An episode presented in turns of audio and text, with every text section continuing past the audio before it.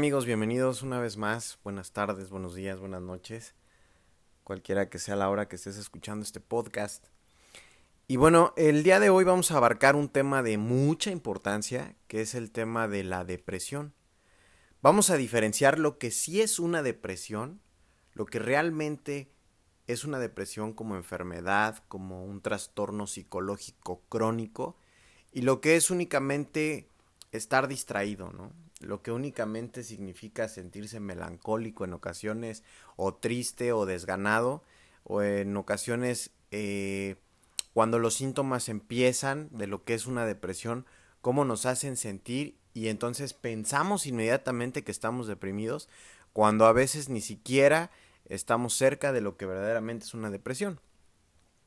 Una depresión crónica, una depresión clínica como tal, eh, bueno, pues, pues no se la deseamos a nadie porque verdaderamente es una crisis muy, muy dura, es una enfermedad como tal, tiene síntomas, tiene signos, muestra ciertas características que hacen que el paciente, la persona o quien la esté padeciendo se sienta de, de verdad eh, en un estado anímico devastador.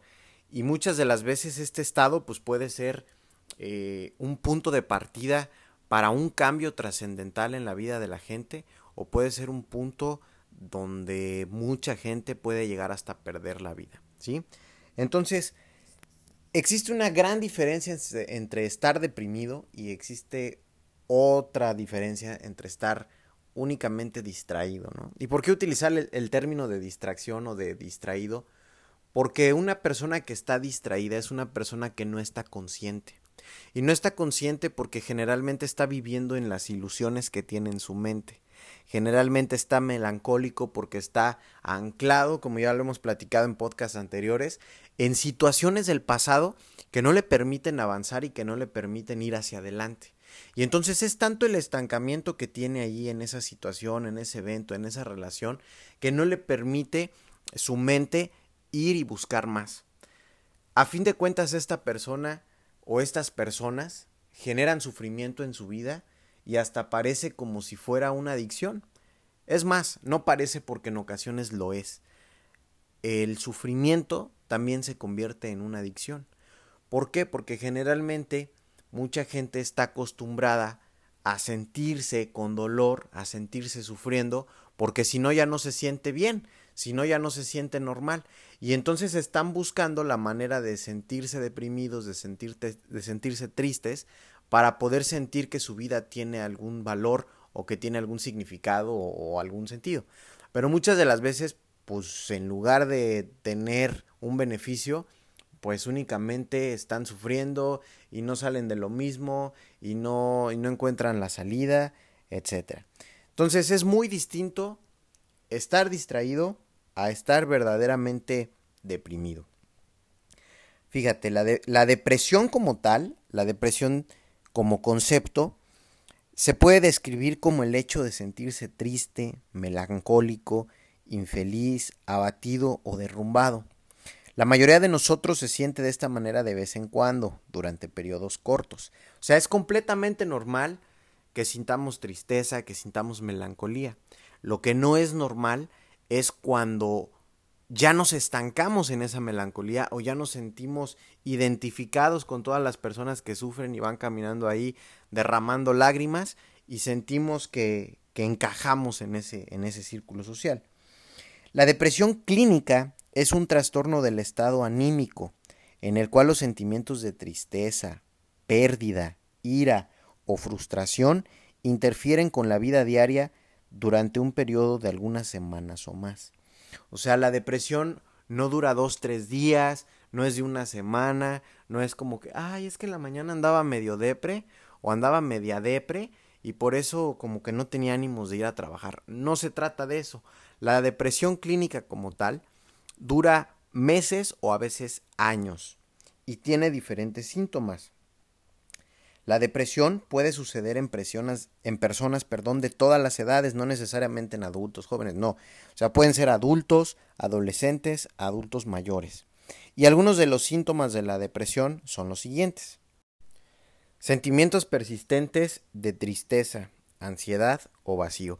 Si constantemente te sientes triste, te sientes ansioso o que las cosas que estás realizando no, no te llenan, te sientes vacío, te sientes como que hace falta algo dentro de ti, puede ser este un síntoma de depresión. Pero no es lo mismo sentirme agüitado o sentirme decaído con sentirme verdaderamente triste.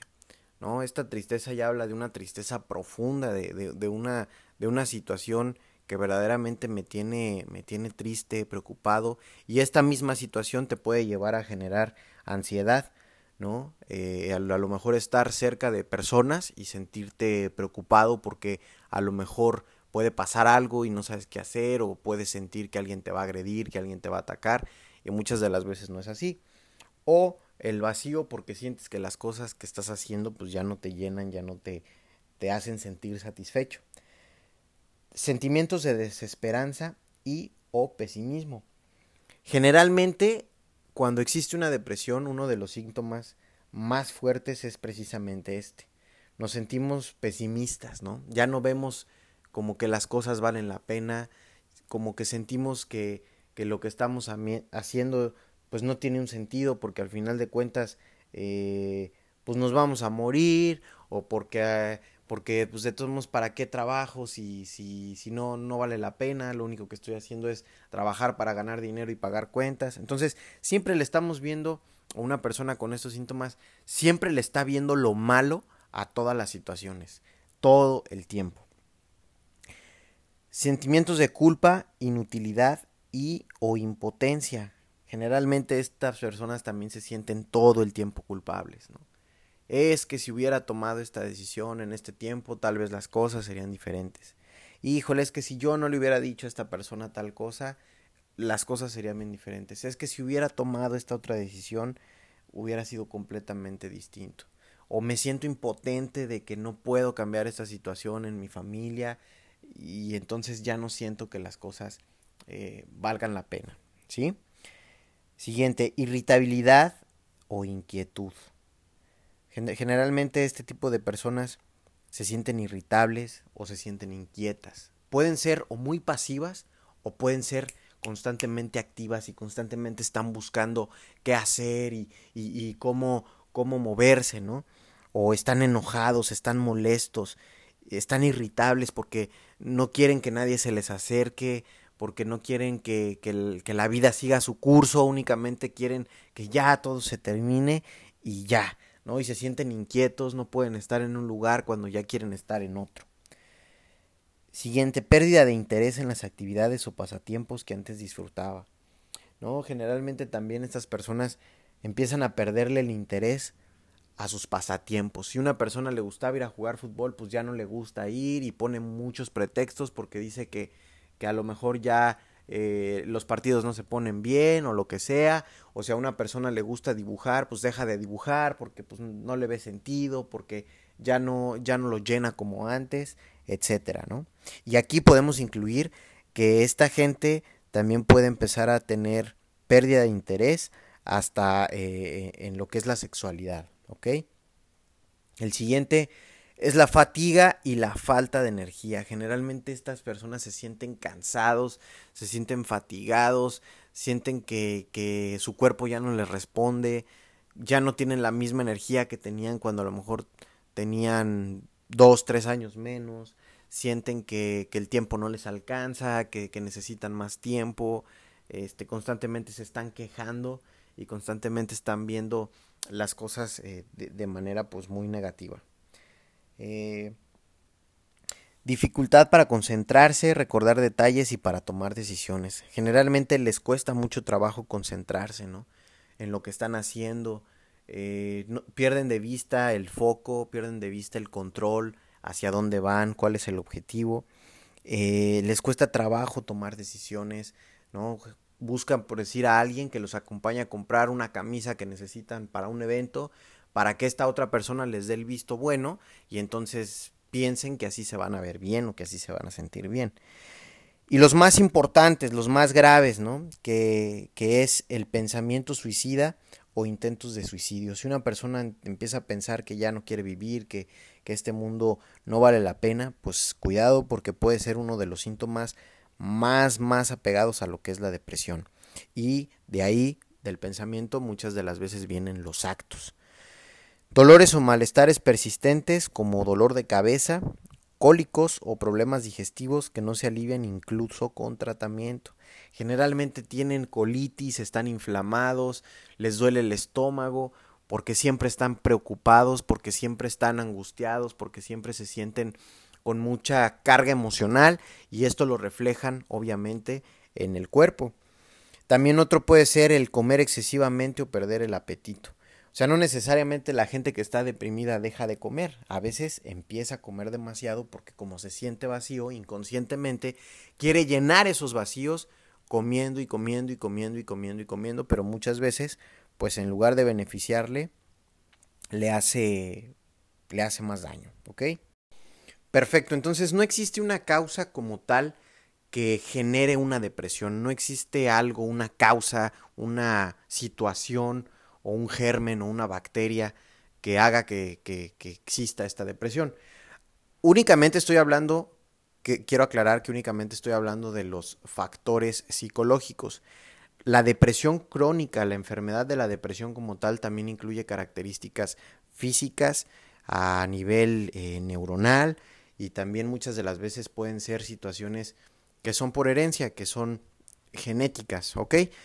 Entonces, esto únicamente es desde la parte psicológica. Pero a lo que quiero llegar es hacer la comparativa de entre lo que es estar deprimido y estar distraído. Y lo que me hace sentirme distraído muchas de las veces es el sufrimiento. Le dejo de prestar atención a las cosas buenas que están sucediendo en mi vida porque me enfoco más en las cosas eh, que no han funcionado o que no han, que no han sido las más adecuadas o que no han sido las cosas como yo hubiera querido que fueran. Sí, entonces es muy distinto el verdaderamente estar deprimido, el de, verdaderamente tener una causa psicológica o síntomas a, consecuencia de, de situaciones o vivencias que han afectado mi psicología, mi mente, a tener situaciones de mi día a día que no sé cómo sobrellevar. Entonces, es súper importante que empieces a cuestionarte a partir de este momento. Fíjate, las personas sufrimos por dos razones. La primera es que sufrimos porque no estamos cumpliendo con las creencias para las que fuimos programados. Y la segunda es porque así lo decidimos, porque así lo elegimos. Y fíjate, me voy a enfocar un poquito en esta primera parte, ¿no? ¿Cuántas de las cosas por las que hoy sufres pregúntate si no, son consecuencia de que no estás cubriendo o que no estás cumpliendo algo que debería de ser. Porque según tú, así debería de ser eso en lo que estás pensando. Por ejemplo, estás sufriendo por una relación que ya no existe porque te dejó esta pareja, porque según tú, esa persona cumple con las expectativas que tú quieres para tu vida. A lo mejor estás sufriendo porque estás porque acabas de perder tu trabajo. Y entonces estás sufriendo porque dices, es que ese era el trabajo de mis sueños, ese era lo que yo quería hacer, ¿no? O a lo mejor puede ser todo lo contrario, pudieras estar sufriendo porque la persona con la que quieres estar, pues no es como tú pensabas. O el trabajo que tú querías tener no llega. O porque no pudiste tener estudios. O porque no pudiste tener una carrera. Entonces, Fíjate, si no, como todas las cosas por las que nosotros estamos sufriendo es por una falta de algo en nuestro interior. Y ese algo, como lo hablábamos en el podcast anterior, es nuestro ser. Dentro de nosotros existe un vacío, un vacío existencial, y que constantemente por este vacío estamos actuando todo el tiempo, porque estamos haciendo todo lo que esté dentro de nuestras manos para cubrir ese vacío, para llenar ese vacío. Y entonces vamos por la vida y a lo mejor si eres una persona que quieres darle gusto a alguien, pregúntate para qué lo haces de esta manera, para qué le tienes que pedir permiso a otra persona a, tomar una decisión o por qué siempre estás considerando no perjudicar a otros para poderte eh, sentir bien, ¿no? Entonces, es muy distinto el sentirse deprimido al únicamente estar distraído al únicamente estar eligiendo sufrir. Cuando yo elijo lo contrario, cuando yo elijo plantarme en el aquí y en el ahora y empiezo a dejar de pensar en todas esas creencias con las que fui programado y que me tienen en esta zona de confort, entonces en ese momento voy a empezar a salir y voy a empezar a decir, hoy quiero elegir hacer esto para esto. Hoy voy a dejar de sufrir por esto del pasado porque hoy tengo esto. Y entonces me quedo con lo bueno, me quedo con lo que tengo, me quedo con lo que sí funciona y lo pongo al servicio y lo pongo a disposición de los demás. Y entonces es ahí cuando empiezas a autodescubrirte y es cuando empiezas a, a sacar ese potencial y lo empiezas a, a, a, poner en función. Empieza a funcionar, empiezas a crear, ¿no? Pero entonces vamos a aprender a dejar de decir, es que estoy deprimido, ay amiga, es que estoy en la depre, porque fíjate que no me ha hablado este cuate y me dijo que me iba a invitar a salir y no me invita, ¿no? Por ejemplo, deja de pensar en, la, en lo que debería de ser y comienza entonces a crear lo que tú quieres hacer, ¿no? Empieza a ponerle las palabras a las cosas como las quieres ver, como las quieres materializar. Empieza a decir lo que sí quieres tener en tu vida y empieza a desechar lo que no te funciona. Si las cosas hoy no son como deberían de ser según tú, primero cuestiónate y hazte esta pregunta. ¿Por qué deberían de ser así? ¿Para qué deberían de funcionar de esta manera? ¿Y por qué no? ¿Por qué no aceptar lo que estoy teniendo hoy? ¿Por qué no simplemente fluir con lo que sí está sucediendo hoy? ¿Cuánta energía desgastas en estarte enfocando en, en, en, lo que debería de ser y en el futuro y en el día que haga y en el día que tenga y en el, en el día que, que llegue y en el día que bla, bla, bla, bla, bla, bla, bla, ¿no? Pero entonces, ¿cuántas cosas estás haciendo hoy? ¿Cuántas acciones estás realizando en este momento para poder llegar a ese punto, a ese objetivo? Y entonces pregúntate si verdaderamente eso que te hace sentir triste, eso que te hace sentir melancólico, sí tiene que ver con los demás o única y sencillamente tiene que ver contigo, con tus decisiones, con tus pensamientos. Y cómo muchas veces estos pensamientos y estas decisiones son las que te llevan a generar estos síntomas de la depresión, son los que te llevan a decir, híjole, mi vida no tiene sentido, no me siento bien, no quiero, ya no puedo, te sientes irritable, te sientes cansado, estás en un lugar, ¿no? Y, y te sientes solo. A lo mejor estás rodeado de muchísima gente pero te sigues sintiendo solo. O a lo mejor vives solo, pero te sientes todavía más solo, ¿no? Y la bronca no es vivir solo, sino realmente sentirte solo. O a lo mejor en tu soledad, en tu, en tu propio estar, pues es donde te sientes mejor. Pregúntate por qué. Cuestiónate todo el tiempo. Y si en algún momento estás buscando una respuesta en los demás, estás buscando una respuesta afuera en, en, las situaciones, en el contexto, pues déjame y te digo que dejes de hacerlo. Y rompe con eso y deja de buscar, porque no vas a encontrar nada. Todas las respuestas para tu vida se encuentran dentro de ti. Las respuestas a un problema matemático, las respuestas a, a, una situación eh, externa, pues claro que las puedes encontrar en un libro y claro que las puedes encontrar con, con una fórmula y haciendo una operación. Pero las respuestas existenciales, las respuestas de tu sufrimiento, las respuestas de lo que tú estás haciendo hoy con tu vida, esas únicamente las puedes encontrar dentro de ti. Con esto no estoy queriendo decir que los libros, por ejemplo, de autoayuda no funcionen, porque claro que funcionan. Pero finalmente las respuestas están allá adentro y también están en la práctica que tú le des a esas situaciones. Pero como hablábamos la sesión pasada, ¿cuántas veces empiezas a cuestionarte, pero después te empieza a dar miedo. Porque lo que estás descubriendo, lo que estás encontrando ya no te gusta. Y entonces como ya no es como tú deberías de ser, o como tú quisieras que fuera, o como debería de ser, pues entonces ya no te gusta y lo sueltas y lo dejas. Y nuevamente después regresas a la misma situación. ¿sí? Entonces, te invito a que te cuestiones, te invito a que rompas con esos paradigmas, y que prevengas esos síntomas de la depresión. Créeme, no existe una causa, pero sí es común, sí es posible que te puedas llegar a deprimir.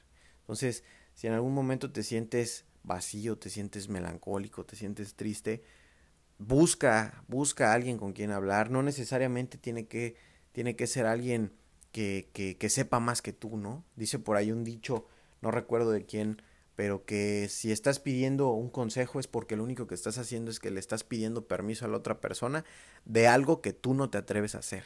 Entonces deja de pedir consejos y haz lo que verdaderamente quieres hacer, cuestiónate, encuéntrate, descúbrete, qué hay dentro de ti, para que entonces puedas salir y puedas eh, proyectarte y puedas realizar acciones que te lleven a cumplir tu meta, que te lleven a cumplir tu objetivo.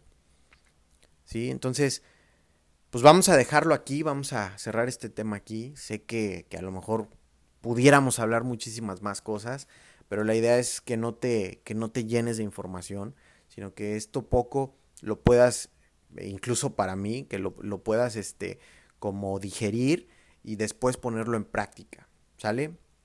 Entonces, te agradezco nuevamente por estar acá, gracias por, por, por escuchar este podcast y te recuerdo mis redes sociales, me puedes encontrar en Facebook como Horacio Galván, el leoncito en la foto de perfil, recuérdalo, y en Instagram arroba or-gal con H y con V al final. Si estás interesado en alguna sesión, taller, lo que sea, contáctame. Muchísimas gracias y nos vemos hasta la próxima.